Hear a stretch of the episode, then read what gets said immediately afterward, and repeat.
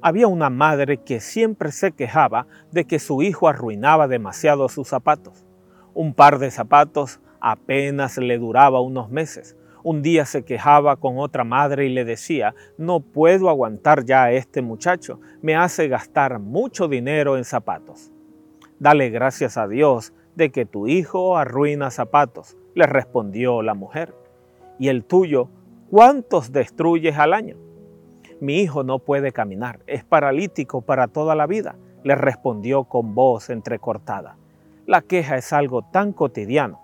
Donde quiere que uno llegue es fácil escuchar, la cosa está mala, la situación está dura, qué aburrido mi trabajo, qué difícil mi familia, qué cansada me tienen estos niños, qué café tan desabrido.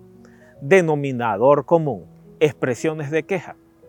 Somos más prontos a quejarnos que a expresar gratitud a Dios. En múltiples ocasiones ni siquiera nos damos cuenta de que nos estamos quejando. Se vuelve tan normal para nosotros. Pero mira lo que nos enseña Pablo en su carta a la iglesia de Filipos. Hagan todo sin quejarse y sin discutir para que nadie pueda criticarlos. Filipenses 2.14. Y todo es todo, desde lo que nos gusta hasta lo que nos resulta difícil, pesado e incómodo. Si deseamos cultivar un corazón conforme al de Dios, tenemos que desarraigar el espíritu de la queja. Y así habrá un mejor mañana para ti.